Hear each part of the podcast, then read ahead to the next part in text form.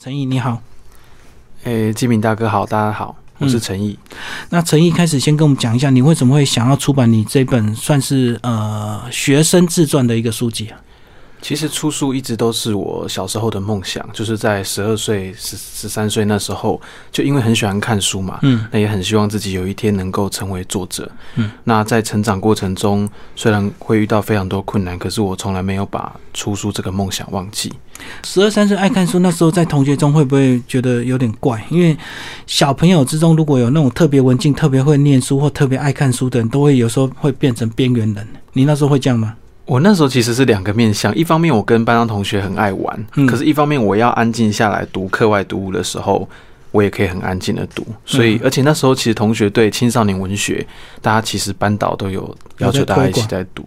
哦，还是我以前念的是放牛班，所以以前我们班如果有出现这种怪咖，都都比较容易会被整这样。通常会啦，可是我的方面是我一方面也可以跟同学融入，所以是没有关系的。嗯哼，对对对，那你为什么呃，从以前这个就是一个很会念书的人，念书是你本来的兴趣，还是被要求出来的？念书它真的是被要求出来的，就是当社会要求你说你应该要好好的读书，那我为了追求那种乖宝宝的形象，嗯，我就会跟着一起好好读书。所以你本来就是一个静得静得下心来的人。是啊，而且以前读书都被要求的，而且也读的还算不错，嗯哼都是排名都很前面这样子。嗯好，那你说你十二三岁那时候看一些呃课外读物，那时候是什么原因让你开始爱上所谓的文学？我其实呢，就是那时候看的都是青少年小说，嗯就他是专门写给国小或国中生看的那种青少年小说。有哪些特定主题吗？爱情还是什么？呃，我那时候一方面看青少年小说，一方面我也看小说家九把刀的书。嗯那时候开始先从网络文学开始，那时候很有名，就是那些年我们一起追的女孩嘛，有一些关于爱情的。嗯，那小时候就会很憧憬那样子的那个爱情期待是对对对。嗯，然后这个呃，那其他的文学家嘞？那时候我还没有接触到太多的，包含后面接触的纯文学，那都是在国中之后才开始接触。哦，所以那时候是纯粹国内的一些网络文学。对，那时候都是从网网络小说开始嗯嗯看起。好，然后一路到你这个在书的这个一开始就讲到你从你十五岁开始谈，对不对？对，没错。那时候等于是你第一本书啊，还自己装订啊。那时候就是为了自己喜欢的一个追求一个九百五十天的一个女生，写了一本两万多字、快三万的书。那后来就自己找了那个印刷店把它装订起来。哦，就是他帮你影印，然后装订那个封面，就其实很丑，也没有什么设计感，但对我来说，就是它就像是一个，它就是一个书的样子嘛，那我是送他，就送给那个女生。然后然后呢，然后他他现在会不会很尴尬？呃，我我在出这本新书的时候，我有跟他提到，就是过去做了很多很很糗的事情，或者是造成他困扰。可是他跟我讲说，他觉得不会，他说有这种回忆也蛮也蛮特别的。嗯，那他最近一直在传讯息告诉我说，希望我赶快把新书寄给他，他很期待我怎么写那一段过程。就过去那一段，嗯嗯嗯。因为现在的我跟国中三年级那时候的我是差很多的。然后那时候你这本书主要就写你们两个一个爱情小说的一个创作，就对了。那时候就是把我九百五十天追失败的故事把它写进去。嗯，那写的时候当然是有快乐有悲伤的。那那那一本有打算出版吗？那本当然不可能出版啊，因为我现在回头去看，都觉得那时候写的东西非常的生嫩呐、很幼稚，就对。，对，很幼稚。嗯没有打算再改一改，用现在的呃技巧。也许过过几年后，再把它改改写成一篇长篇或中篇的小说吧，对啊，因为两万多字也算是你一个一部很完整的一个作品。就是在乱写啊，有很多自以为是的悲伤在里面。哦，因为人家不理你，所以你很多自己的想法。那时候怎么写就会写到呃痛哭流涕啊，就是写的很难过啊，哦，因为初恋投入太深，投入太深，然后那时候根本就不懂。什么是喜欢，什么是欣赏，然后就把对他的欣赏转化成一种喜欢的感觉。嗯，那现在再看会觉得那时候的自己很傻，可是我在书里面有写到，就是好像现在的我更需要那样子纯粹的勇气。哦，对，有时候你你就好像你拍纪录片，你遇到一些什么你值得拍摄的人，有时候你会考虑很多。可是如果是当初的勇气，就直接问了，开口问，对不对？对，那是一种非常纯粹，然后初生之犊不畏虎的感觉。嗯对，而且主要是说我们并没有期待他去跟他获得什么的时候，其实我们的态度是可以更直接的。那时候就是享受一种单恋的过程，嗯嗯。单恋对可是你那时候有跟他告白啊，对不对？哦，告白非常多次，但是他就是无感吗？他都没有非常明确的拒绝我。那可是旁人在看都会觉得说没有啊，他已经拒绝你了。就是我自己一个人沉浸在我的世界里面，嗯哼哼，觉得我我好像还有希望，应该是他的拒绝并没有很直接吧？没有很明确说哦我不喜欢你，你不要追我了。嗯哼哼哼，因为他他蛮善良的，他不太喜欢这样子。嗯，所以他并没有太直接想要伤害你，就对。对，没错。那目前他现况啊，一样念大学。对啊，他他现在也在念其他的大学。那嗯我们这最近因为新书的关系，也有稍微再再联络一下，又勾起你们彼此算是三四年前的回忆。应该还算快乐的回忆啊，嗯，还蛮可爱的。好，所以你国中就这样单纯的度过吗？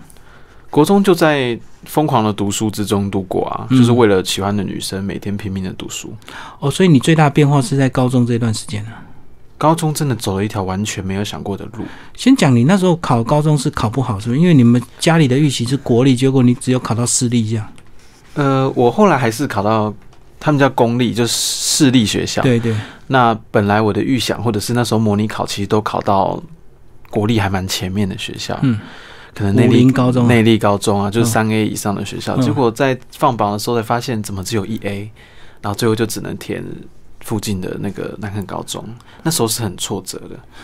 可是这样至少对你来讲交通方便啊，因为当你现在开始拍纪录片，到处坐车的时候，我那时候对自己的成绩是很自傲的，哦，觉得我在学校都已经校排前三十名了，我怎么能够考一个只有市立的学校？我应该要嗯考前面那几间呢、那时候我觉得成绩跟分数对我来说是太特别重要。对，嗯嗯，大竹国中，对，大主国中，嗯嗯，好，那讲你高中那三年，经过了什么样一个这个非常大的一个变化？高中那三年，其实我在高中入学的时候，我告诉自己，我要好好的读书，我要考上师范大学中文系，我要当个老师。在进去之后呢，我接触到学校有一场演讲，邀请作家李阳来。哎，那从那一场之后，我就感受到哇，原来作家是这个样子。激发你的文学，，对，那我就开始去图书馆找了很多像蔡淑芬啊，都本土作家，都都台湾文学的。嗯我那时候开始接触纯文学，啊纯文学跟以前阅读网络小说是不一样的。对对，就它有更多更艰涩的、更丰富的更多的艺术性，嗯我就爱上了，就开始疯狂的看。那高高中一年级的时候，我就在网络上先成立一个台湾文学阅读及创作社。嗯嗯，那本来它只是个网络社团嘛，就 FB 社团，对。嗯。那后来我们在我高一高二那两年哦，我们就连续办了两场活动。第一个是龙潭客家文学小旅行，嗯嗯，就是我带领一群高中生们来办那个活动，去那边玩一天，然后对，然后还跟那个作家钟兆正第一次见到面，嗯，那就很受到他的鼓舞，他就鼓励我们说要创作，然后不断的去创作，不要怕退稿。因为他应该蛮讶异的，也很少这个高中生会组一团文学团特别去看他，那是我一个尝试，就是我突然发现说，原来外面的世界是这样子。嗯嗯嗯，可是那时候我还是保持着，我每天回家我就是要读书，还是要看书的。对，没错。嗯。然后高二那一年办了一场全国青年文学营，嗯。那一场文学营，呃，对我来说是一个非常重要，而且其实是痛苦的过程，因为那时候那个文学营负债很多，哦，没有经验是，没有经验，然后全部都是高中生来办，嗯然后光有各式各样琐碎的事情要处理，从企划书不会写，不会开公文，邀讲师什么都不会，嗯也没有钱。可你一开始怎么会会会会这么大的企图心，变全国高中生的一个文学营？呃，那个时候已经是那个文学社成立快要两年了。哦，所以你们那时候想要做点对不一样的事情。我一直觉得桃园的文艺那时候还不够蓬勃，所以我一直有这个私心，希望能够办一场给高中生、大学生的文艺的营队。嗯嗯，本来只是想，没想到最后真的要把它完成。所以它是一个几天的活动。它是一个两天的活动，中间没有过夜。嗯那两天的活动，它的困难性比我之前办那个一天的那个小旅行难难上好几倍。嗯嗯，那为为什么会负债？钱花到哪边去？那时候，那时候我们邀请了几位讲师嘛，嗯，那有其中一位讲师，他是知名的图文作家，对，他一个人的讲师费就好几万呢。嗯我们经过杀价之后还是好几万，所以累积起来总总共包含一些琐碎的预算嘛，加加起来场地什么的就十几万了。嗯，那可那时候你为什么会考虑非要他不可？没而没而不是找一个这个价钱比较一般的，或者是友情学生家的？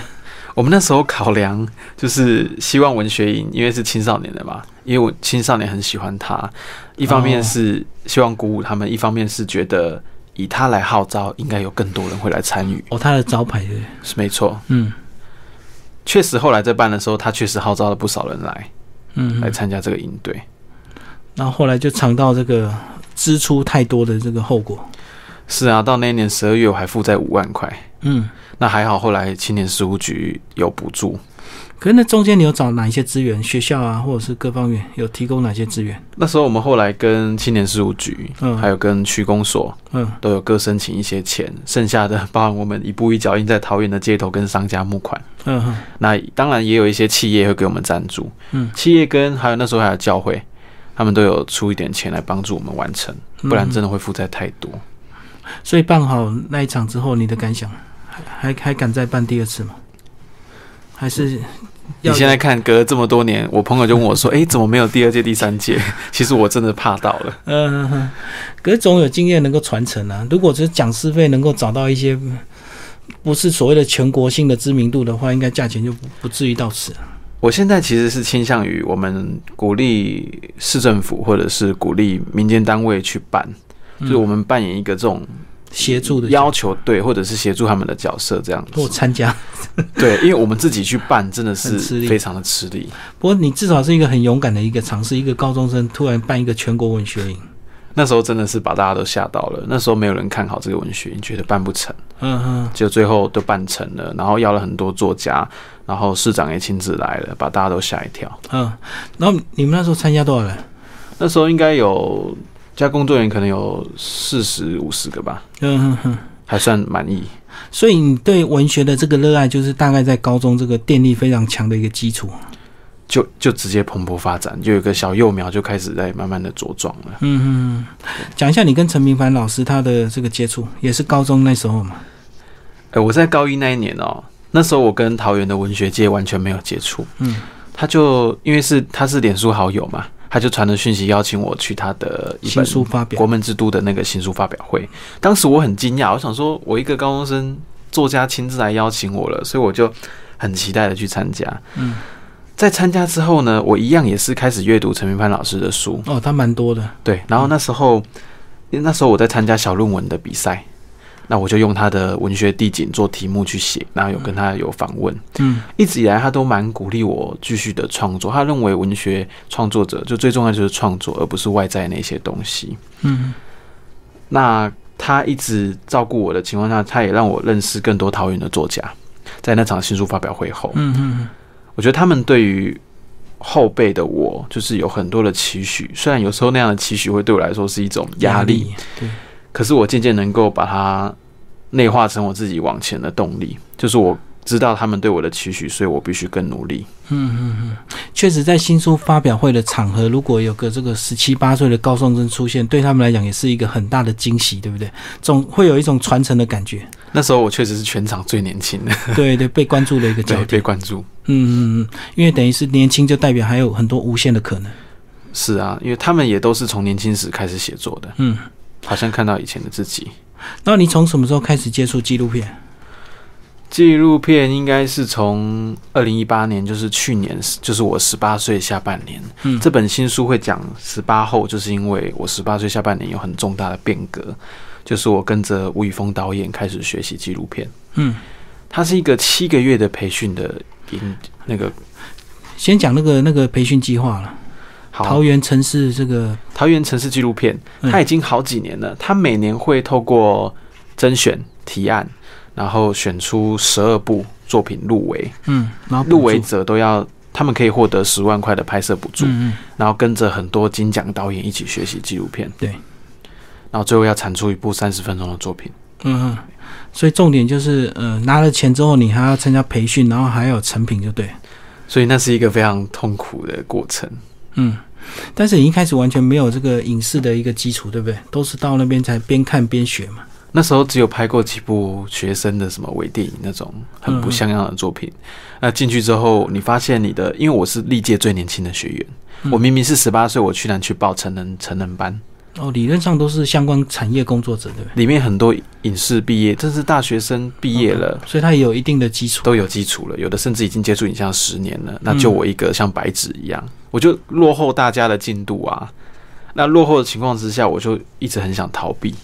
嗯嗯，那老师其实是很严格的，他不会容容许你侥幸的面对你的影像的作品。嗯，所以七个月熬过来，七个月我哭了好几次，嗯因为每次跟他谈话，我就会去碰触到自己以前不敢面对的事情，嗯包含家庭啊，包含自己怎么看待创作，还有那时候其实迷失在大人的掌声里面。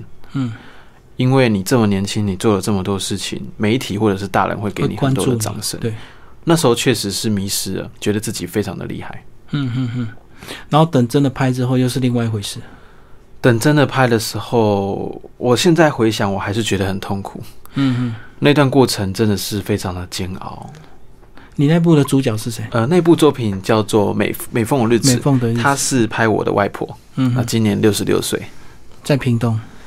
她现在都住在桃园，就住在我家附近。她十七岁北上，从屏东来工作，嗯她就一直住在桃园这边了。嗯嗯嗯，她其实就是可能两天或每天就会拿菜来我家一起吃饭。嗯，可是我一直觉得我跟她好像没有很熟悉，就是太理所当然，就对，就觉得外婆也没什么啊，她的故事有什么重要的？嗯可是真的拍她的纪录片，就发现我们对家人或长辈好像都疏于去关注。如果你深入去问一个人，甚至拍了很多天之后，你就发现他心里一定有很多不一样的地方。就你终于借着纪录片，你敢去问一些你本来不敢问的，例如说，为什么外婆在经历老公的家暴之后，独自抚养六个小孩长大之后，她不愿意离婚的原因是什么？他才终于讲出来，是因为怕小孩子结婚的时候会丢脸，所以她嗯忍下来好几次都不签离婚证书。以前的好像都这样啊。是啊，他们那个传统的社会觉得离婚是一件天大的事情。嗯嗯，那第一次敢去问，因为平常都觉得这种问题已经碰触到底线了。所以你你们那时候都知道有家暴的问题啊。我们都知道，但嗯外公的事情大家都绝口不提，嗯，就刻意的去搁置他。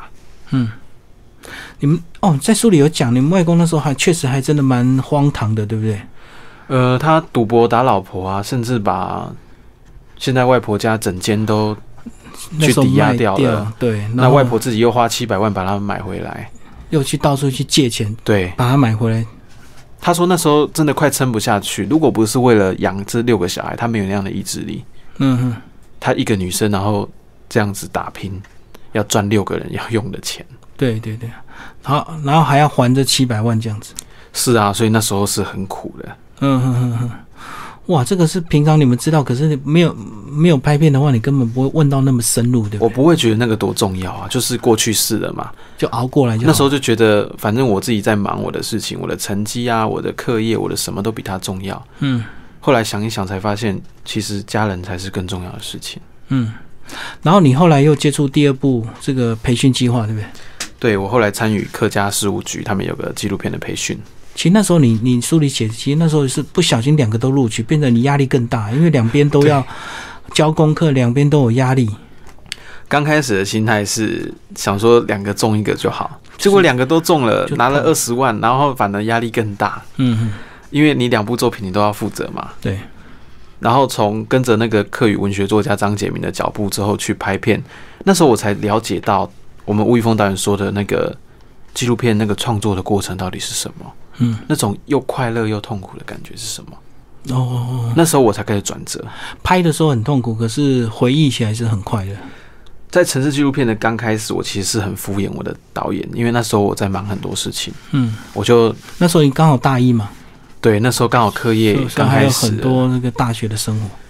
就是能敷衍就敷衍。每次上课我都在躲他的眼神，因为我觉得他很恐怖，哦，一相会他就你可能就怕他要又要问你什么。因为我怕他知道我在外面还有另一个比赛。嗯嗯，就是我不够认真，我很怕，因为我就是乖宝宝的样子，我就是想要迎合大人的眼光。嗯嗯嗯。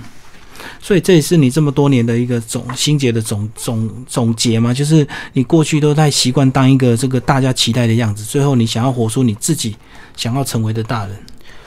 我觉得每每个人他小时候其实都应该都告诉过自己说他想以后要成为怎么样的大人，可是越长越大，有现实不断的去让我们忘记我们小时候的梦想，嗯，或者是小时候的那些纯真，那这是非常可惜的。嗯我后来在书写这本书的时候，我写到我小时候的时候，其实我是哭的，嗯，因为我觉得我好像也忘记了某些我很在乎的东西。嗯，曾经很想要的，对，对啊，曾经很在乎的那个，甚至小时候那个灿烂的微笑，我怎么能够轻易的这样就忘记它呢？嗯其实我看完你这本书，我觉得你是一个这个非常敏感的人。那其实照理讲，一个学生十八九岁，他不应该有这样的一个特质。那为什么你会有这样的特质？是因为阅读文学才激发出你很多对生活细心的一个观察吗？其实阅读文学作品的后遗症就是这样子，嗯，有时候你会突然间变得很多愁善感。多愁善感、悲春伤秋的，好像随时随地你都会对任何事情你有很多的感受，那旁人可能无法理解你。对，那真的，我从阅读这么多书之后开始，就变得越来越成熟了。嗯，所以超龄了。超龄啊，就是心里包有一个小男孩跟一个老人，嗯，那两个会在撞击。两个在撞击。嗯嗯嗯，要不要讲一下你跟那个市长的一个这个故事啊？因为新书发表会，一个十九岁的一个作家新书发表会，桃园市长亲自出席，这个是如果你看到这个照片，你应该会觉得蛮讶异的。我在十七岁那一年，就是我开始担任桃园几个地方的报社的记者、特约记者。就是高中那段时间，高中的时候，嗯那那时候其实就跟市长有在场合都会遇到，因为他每一场都会到嘛，嗯。那就会跟他换名片嘛。嗯。那我记得印象深刻的是，那时候有机会我就加到他的 line，嗯。他的 line 其实是有五千个名额的，我刚好是其中一个。嗯。那我刚开始就会有些事情可能会透过 line 跟他联络，他都会亲自回哦。嗯。那时候我要办文学营的时候，我打了一通电话给郑文灿市长，嗯我告诉他说我们要办这个活动，他就告诉我说，他说诚意没问题，我一定支持。嗯结果那一天他亲自到。嗯哼那在后来很多场合，包含城市纪录片等等的，他渐渐的发现我的存在。那我也进入市政府担任青年咨询委员，有嗯更多机会跟他当面见面。你觉得你当咨询委员那段时间，你的建议真的有被市府所听到，然后真的有一些具体的实行吗？因为有时候这个很多场合，有时候青年讲的话，好像官员听过就算了。你觉得他们真的有落坦实吗？白讲，市长本人是很在乎青年的政策的。嗯可是呢，这个青年咨询委员会呢，他其实有时候他的建议呢，他没有办法一定被举出采纳嗯，或，是马上，对不对？对或是马上需要时间，甚至他后续是否被采纳，有时候像我们的辅导单位青年局，他是没有给我们后续的回应的。嗯，我懂。那这件事情，其实我不断的在跟他们要求说，你不能只是把这些青年咨询委员拿来像是一个招牌，或者是一个讲难听是一个作秀的样子。对对，如果你真的要让我们青年发挥我们的功能，你就要像市长讲的那样子，我们是要不断的给市府建议，然后你们要采纳的。嗯嗯嗯，对，我相信很多场合都喜欢拿青年做招牌，对不对？至少说我们重视青年政策，找了一些人来开会，然后拍个照，就好像我们落实青年这个政策。很多青年其实是他们是不懂这些的。嗯那像我是看得很清楚，你今天要找我拍到或什么，有时候我都觉得我都看得出来你背后的目的是什么。嗯，那我们自己就要自己就要长出自己能够去判断他们的那些行为，嗯，因为拍了照就会被他看图说故事，他就会写他的故事就，就是他就力挺青年啊 等等的。那也也变成你力挺他，对对对，没对啊错。对啊，所以有时候这个合照还真的是要注意啊。嗯嗯，结果你这么多年，你觉得你会失去那种本来的一些纯真吗？因为你看透了一些事情嘛，也也也摄入了一些事情。接触久就会发现，其实很多时候身边的大人是不快乐的啊。嗯而且像我当记者，有时候面对很多的官员，面对很多的记者，这些大人有时候是很官腔的。对他们对人是不真诚，不真诚导致这个社会被他们变成一种毫无信任的社会。嗯，那当我们其实身边的年轻人，他们是很排斥长大的。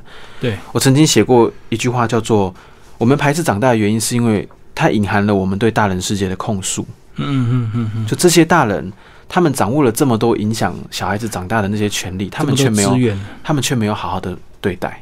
嗯嗯嗯，所以这个呃，你心里还是会有一点被影响。会啊，那透过创作，我才能够比较正常一点。可是你你会不会怕你又要想要往这个文学路上去创作，又干涉了太多这种政治的事物之后，你的心会被混淆，或者是你的心情会被影响？这倒不会，我觉得经历过之前那个迷失的状态之后，我就清楚知道我要的是什么了。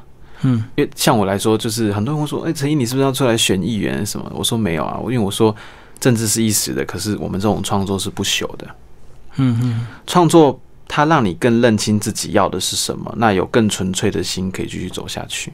我就回答他们说：“我说我这辈子就三个字来来形容我自己，就是创作者。这辈子就要用创作者的身份继续走下去。就文学跟这个影像的，创作，不管怎么样，它都是创作。那你的现况呢？目前目前同样在忙碌非常多的事情，嗯。当然最近是在忙这个新书的事情。，那一方面也在桃园电子报当记者，对，那一方面又在中央大学读书，嗯。又接了系上一个文学奖的执行长，那所以有非常多事情要我忙碌，嗯，但是我自己可以拿捏他的那个忙碌的状态。你现在大学会更活得更有自信吗？跟你这个过去迷惘的高中，或者是这个清纯的国中，我其实现在已经比以前有自信多了。嗯现在这种自信是建立在你自己清楚自己的模样，你不用去讨好别人。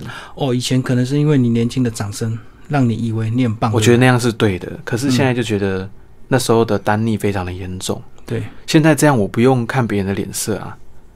嗯，那就算有人讨厌你说你坏话，你只要自己心里知道你自己在做什么，你就不会去在意了。会有人对你批评吗？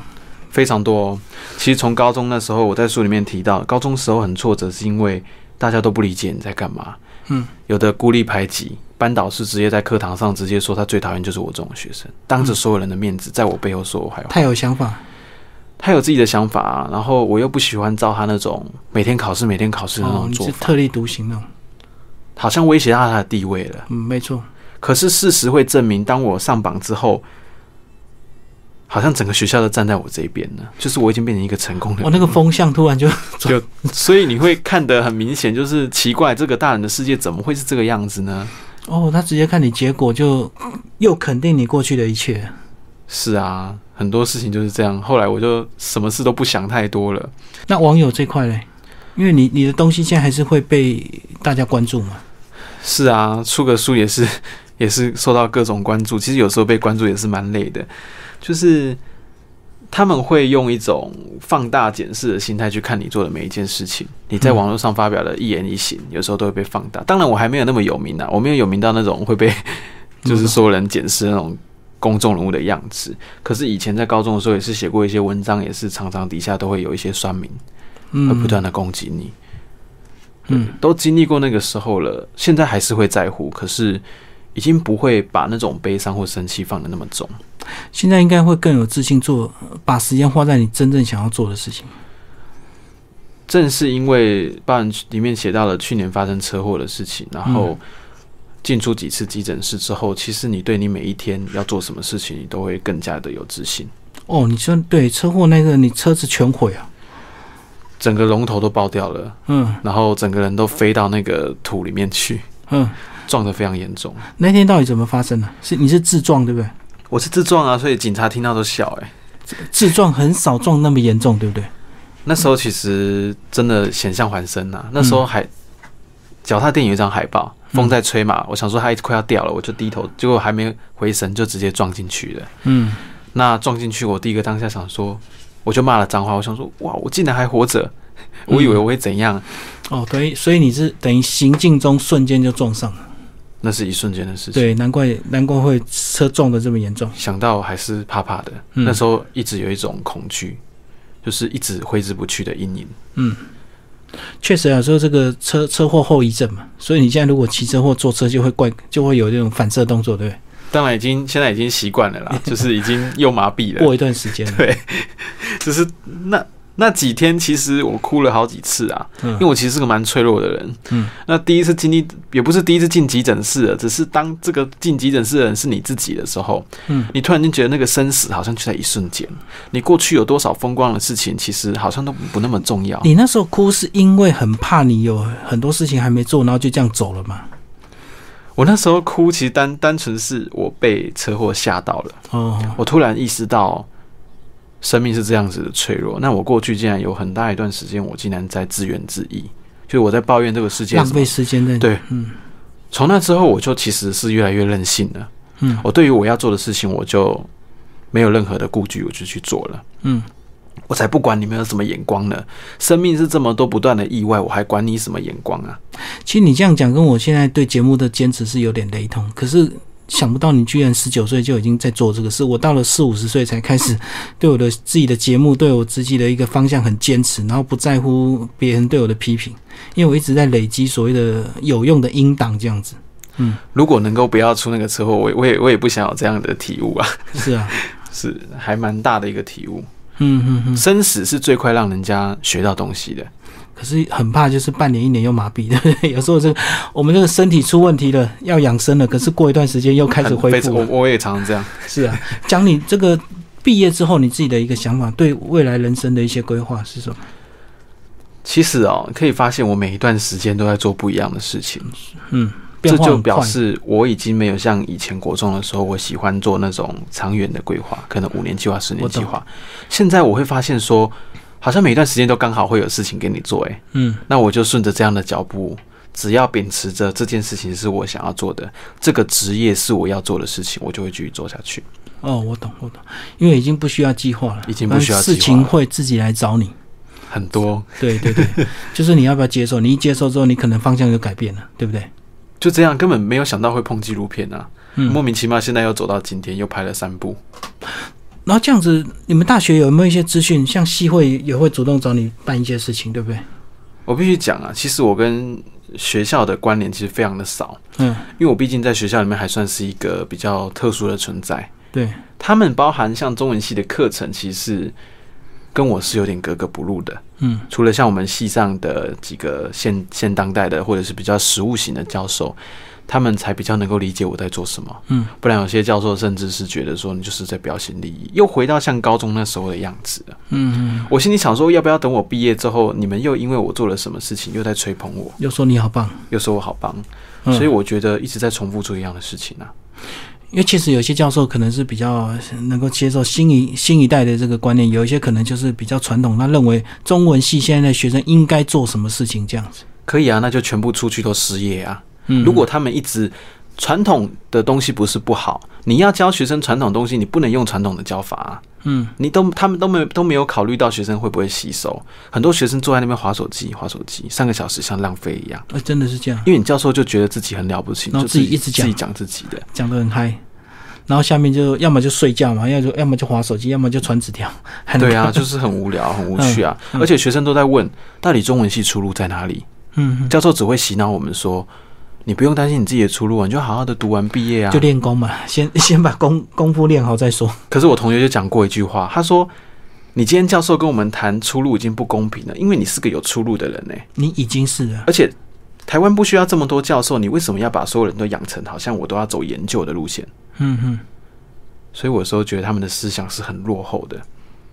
那又要也要他们能够迎合上时代，去接触一些新现在新的一些东西啊。我觉得指望他们还不如我在校外自己做自己的事情。我自己冲啊，对，那你这样自己冲，应该也会，虽然会得罪一些人，但是应该也会吸吸引到一些跟你志同道合的朋友，对不对？非常多诶、我觉得我嗯朋友虽然不多，可是在我身边的朋友都待很久。那像这次新书发表会对我来说是个检验，嗯就是原本没有预期会这么多人来，嗯没想到我各时期的朋友、老师都亲自过来，诶，就让我觉得我做人成功了，就是秉持一种诚恳待人的原则，这是对的。嗯嗯嗯，因为大家看到成果，大家看到成果，嗯，他们是为了诚意这个人，而不是为了他做了多少伟大的事情来的。对对对，我们来讲那个南坎高中那一段，好吧？南坎高中的纪录片，然后让你回头进入南坎高中。我我相信你要踏进这再回头踏入那种校门，其实是要有很大的勇气。因为嗯如果这个听众朋友你毕业过之后再回去你学校，而且你还要做一些事情，还要去接触那些学弟妹的话，其实那种心情有时候是蛮难克服的。因为本来就有距离嘛，因为已经已经是毕业的学长是毕业生了。对啊，那部片真的是误打误撞，也是人生完全没料到会拍的片子。本来我想拿那个片子当题材去参加比赛，嗯可是当我真的去拍之后，我发现我不能这么做。嗯，我告诉我团队说，好，我不参加比赛了。他们都很惊讶，他说：“你当初拍片不就是为了要拿来参加比赛吗？你怎么会做？”我说：“不可能，因为这部片我想拍两年，嗯，我要拍我的那个高一的学弟，拍到他毕业。嗯，而这件事情是一件非常恐怖的事情，因为当你时间一拉长，你就要花费更多的时间。对，何况我曾经告诉自己说，我这辈子不回去南港高中了。嗯嗯嗯，如果没有这部片叫做《十八十九》，我对南海高中是非常的排斥的。嗯嗯，我懂，因为过去有一些不不好的一个回忆嘛。可是我借由这个片子，我开始去观察那些高中生，我才发现这好像才是我真正的高中生活。诶，我的高中三年好像从现在才开始，那时候根本不像我的高中生活啊。嗯嗯嗯，那我跟着他们一起去毕业旅行拍片，其实我很享受那个过程。去垦丁大街买了五百块的东西，大吃大喝，跟着他们一起跳，跟着一起一起高兴。然后他们又把我当做自己的朋友，学弟妹对我非常的好，而且很理解我在做什么。嗯嗯嗯，所以这部片嗯如果有机会这个完成的话，相信会让人家蛮讶异的，因为我也很难想象你一个这个大学生回到自己的母校去拍片，而且还要去找校长，还要去找老师，还要面对他们全班大家对你的那种眼神。要说我真的做不到。我刚开始很恐惧，对啊，我也你发现你一个你你终于发现你自己格格不入了，对，都大家都高中生，你一个人在那边拿着摄影机，尽管都说好了，你就是觉得他们对你是恐惧的，嗯，那只能硬着头皮。刚开始我都在逃避，都不想回去。而且一开始整个学校应该对你虽然一开始很热情答应，可是当你真的拍的时候，他们也是会格格不入。会怕啊、对啊，因为你镜头一直拍，他可能还要一边教书，那他也很怕讲错被你拍经拍进去。过不断的沟通啦，对啊，一下要跟校长，校长当然是跟我很好，所以他一下就同意了。嗯那我知道要说服大人要用大人的做法，所以我开了一张公文，请学校也要核准一张公文，让我好做事。就拿着公文纸，有那张公文之后，真的很好做事。嗯当然还要跟每个科任老师沟通，还要跟班上的同学沟通，嗯，经历过非常长的一段时间的沟通。而且你还要跟着主角回他家，对不对？然后在书里写，有一天那个你约好去他家拍，结果他绕跑了。我觉得我现在跟他还是一种对决的关系，就是这个小我两岁的弟弟，竟然不断的在挑战纪录片的底线，嗯，他不断的在放我鸽子，或者是每次我要跟他谈正经的事情，他就跟我讲一些嘻嘻哈哈的。对。那可你为什么会选中黄斌啊？如果可以，我可能不会选他。没有，嗯我的意思是说，当初我只是觉得他跟我有点像，有点叛逆的我们。同样不知道为什么要读书，嗯我们同样跟班上同学有时候有点格格不入。嗯，他个性有时候也蛮奇怪的。对，那我那时候想拍他，真的是我一个私心，就希望能够用摄影机去理解当年我的我在干嘛。嗯嗯有一种叫做我想用摄影机去拯救当年的我自己。嗯，当初的我是太孤独了，等于他是年轻的你就对，你是未来的你要回来救你年轻的我。当初是这样想啦。嗯嗯，那现在太这部片就是拍的还蛮痛苦的，可他应该有越来越越进入状况了吧？一阵一阵的吧。因为总是磨合期过了之后，他至少就能够开始享受一些跟你这种，至少人生哪有什么机会被人家这个跟拍两年三年啊？蛮酷的啊。可是他他有时候觉得我太工作狂了，嗯嗯，就是我我有一阵子特别投入在拍他，哦，所以他可能有点压迫感嘛。对他觉得，哎，为什么每天都要来啊？嗯，那阵子真的整个心思都放在他那个片子上面。对啊。可是有时候纪录片就这样，我拍了很久，只是为了一一瞬间的一个感动或那种惊喜啊。所以很多母母带其拍的都是浪费的。对不这十分之九大概可能都不知道用不用得上。对啊，对啊。这纪录片就是这样，拍了可可能几百个小时，对不对？几千个小时。对啊，最后再把它剪辑成可能这部片大概要六十分钟。对，那像我等一下中午就是要跟我的剪辑师见面，要跟嗯他开会讨论一下目前的东西。我们就是不断要这样做啊。嗯，对。所以这部片已经不是成本的问题，对不对？它成本很高哦，它的预算估一估是破一百万的欸，嗯哼哼，是我完全料想不到的金额啊！对。天哪，怎么这几年越做越大，特特别可可怕。对你来讲，变成是生涯代表作。我也不知道，我现在对自己就没有那么多理想了，就是把它完成了。对，如果黄斌那个大学有更好的发展的话，其实这个纪录片未来会被更受关注。是啊，所以我现在玩，因为纪录片它是影像的东西，影像的东西跟文字一样，它有时候会有很大的影响力。嗯，那这部片我根本不用刻意的去，它不是剧情片，我不用塞好什么镜头。对对对，没错。可是这部片很很酷的事情是，摄影机竟然能够进到校园。嗯、那你可以看到他们怎么会第一节到第八节都在考试呢？觉得很瞎、啊。我我相信这个一开始校长答应你，可能或老师可能心里都有一些压力，因为你一拍之后，可能很多东西就会被拍出来，就会被讨论了，对不对？校长告诉我，他告诉我一句话，他说：“陈毅，你不用特别造假，嗯你该拍什么你就拍什么。”说他算是很有勇气了。他说校长，他说他挺我，嗯就是不用担心什么眼光，该拍该就算是争议的事情也拍出来没关系，嗯嗯嗯，是非常好的校长。他怎么会有这样的勇气去面对这么大的挑战？应该是抚养无愧吧。嗯嗯嗯他觉得自己的学校其实他应该是信任我，因为我们在创作纪录片的时候，我不我这部片不是为了刻意去谴责台湾的教育制度，嗯嗯而是有更多的东西想要呈现。嗯我不是为了要谴责他们，对，所以针对是青少年迷惘这一块，怎么样从高一的迷惘一直到最后怎么样毕业这样？现在我现在我也不知道他的走向。嗯，总之，应该是一部蛮有意思的片子。对啊，也许他人生会有惊喜让你拍到，也不一定。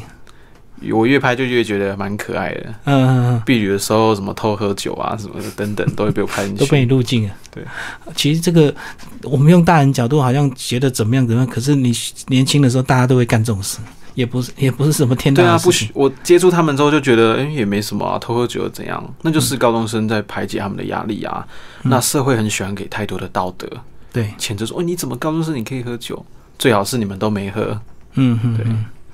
所以 我觉得你越走，可能对我们这个体制，可能你会站在越越越所谓的对立的那一面哦，因为你可能越看透太多事情。体制其实永远都必须被怀疑，嗯，体制永远都有它不够人性化的地方。对，那我必须讲，学弟妹是无辜的，所以我必须不断为他们争取更好的一个方向。嗯嗯嗯。好，今天非常谢谢陈毅为大家介绍十八后成为你想成为的大人，布克文化出版，谢谢。谢谢。